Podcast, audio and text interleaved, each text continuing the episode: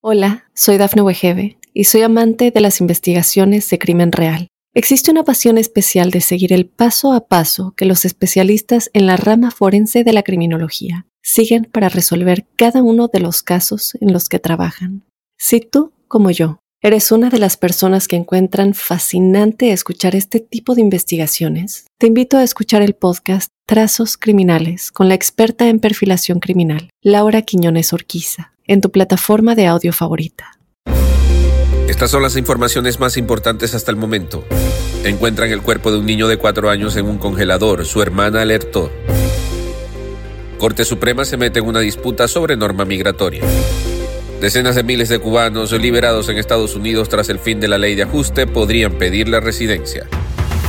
Mundo Now, noticias en cinco minutos.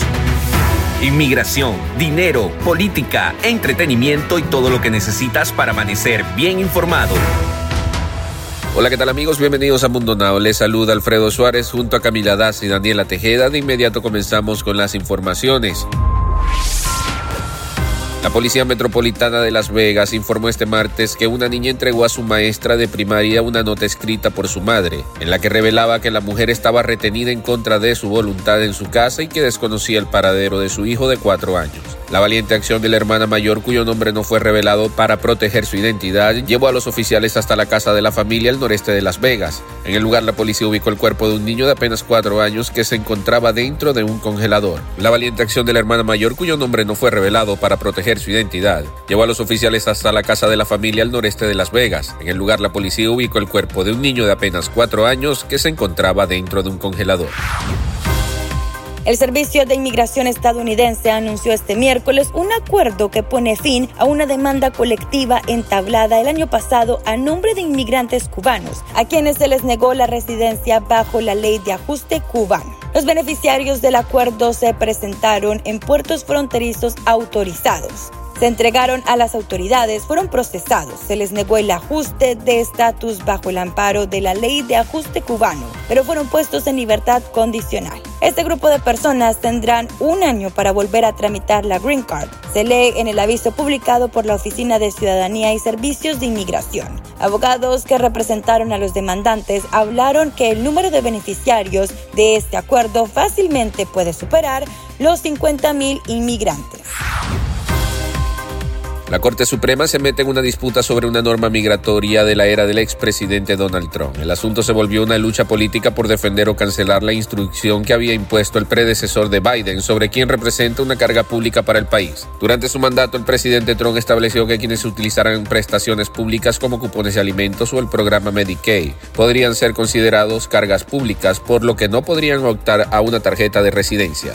Biden llegó y eliminó esa norma. Ahora empieza la disputa legal. Aunque en la Corte Suprema reconocen que cada nuevo gobierno tiene la potestad de cambiar algunas políticas, la preocupación no es por la legalidad de la norma en sí, sino por la disposición de los estados que se han agrupado para comenzar la lucha jurídica para defender la disposición de Trump que eliminaron. Y ahora es momento de que se pongan al día conmigo con las noticias más actuales en el mundo del entretenimiento. Aunque en pleno 2022 ya no tendría que ser motivo de escándalo, aún las personas continúan presionando a los famosos para que se abran en el tema de sus preferencias sexuales. Y en esta ocasión, un video de Ana Gabriel volvió a poner a Kate del Castillo en la mira de este tipo de comentarios y hasta salpicó a su amiga Jessica Maldonado. A Kate del Castillo se le conocen romances con el exfutbolista Luis García, así como con los actores Aaron Díaz y Demian Bichir, pero por un tiempo se ha especulado que ahora estaría en una relación con la periodista Jessica Maldonado. Sin embargo, se tratan de meros supuestos comentarios, pues la gente les comenta en sus fotos que se ven muy bien juntas y que serían muy buena pareja y lindas novias. Cambiando de tema, Fernando Colunga acaba de cumplir 55 años de edad y cuando ya no pudo estrenar la serie Malverde en Telemundo, aunque fuera anunciado con bombo y platillos, meses después de haber sido presentado, renunció al proyecto y aún sigue en la empresa. No quedó bien parado, pero ahora, dos años después, reaparece. Luego deteriorado e irreconocible, Sí, así luce. Y es que el actor tiene años separado de la pantalla chica y sus miles de fanáticos ruegan porque se decida a volver. Y parece que les dará la sorpresa en menos de lo que creen, pues ahora se filtran unas foticos recién publicadas de Fernando Colunga con otro actor. Deportes. Y en los deportes, el clásico Real Madrid-Barcelona de la vigésima novena jornada de la Liga se disputará el domingo 20 de marzo a partir de las 21 horas hora de España, informó la Liga. Será la primera visita de Xavi Hernández al Santiago Bernabéu como entrenador del conjunto azulgrana y el segundo clásico que dirige tras el disputado en Riad el pasado 12 de enero. Y para despedirnos te dejamos con una frase de Mundo Inspira.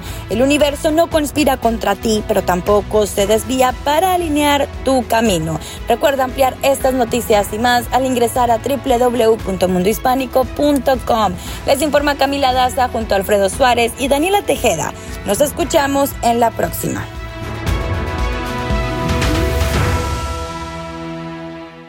Hola, soy Dafne Wegebe y soy amante de las investigaciones de crimen real. Existe una pasión especial de seguir el paso a paso que los especialistas en la rama forense de la criminología siguen para resolver cada uno de los casos en los que trabajan.